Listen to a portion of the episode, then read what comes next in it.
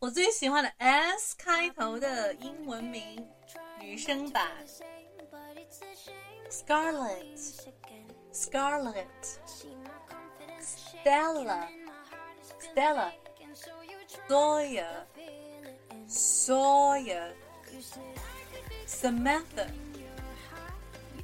Stephanie, Stephanie, Simon, Simon,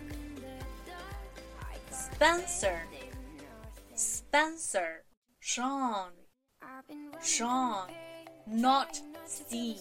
Okay, John. I hope you like it. 下期遇到哦。